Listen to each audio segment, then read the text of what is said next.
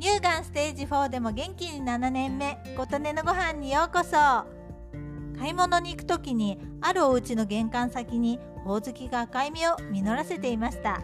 ほおずきって今実がなるのか。こうして庭にほおずきがなっているのを見たのは初めてかもしれないです。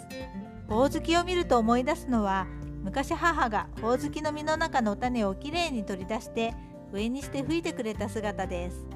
私もやってみたくて教わりつつ身をもんで中身を柔らかくしてから爪楊枝で身を破らないように丁寧に実や種を取り出したような。でも何度やってもうまくできなくてちゃんと笛にならなかった記憶があります。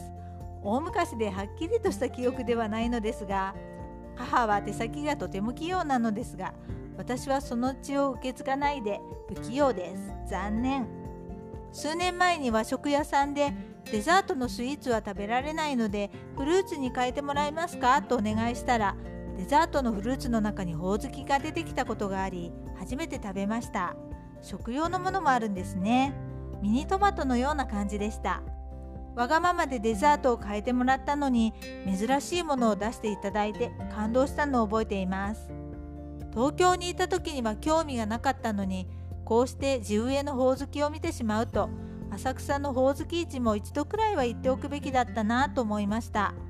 昨年と今年はコロナの影響で行われなかったみたいですが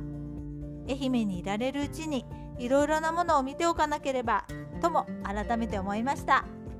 あなたの元気を祈っています。琴音のありがとうが届きますように。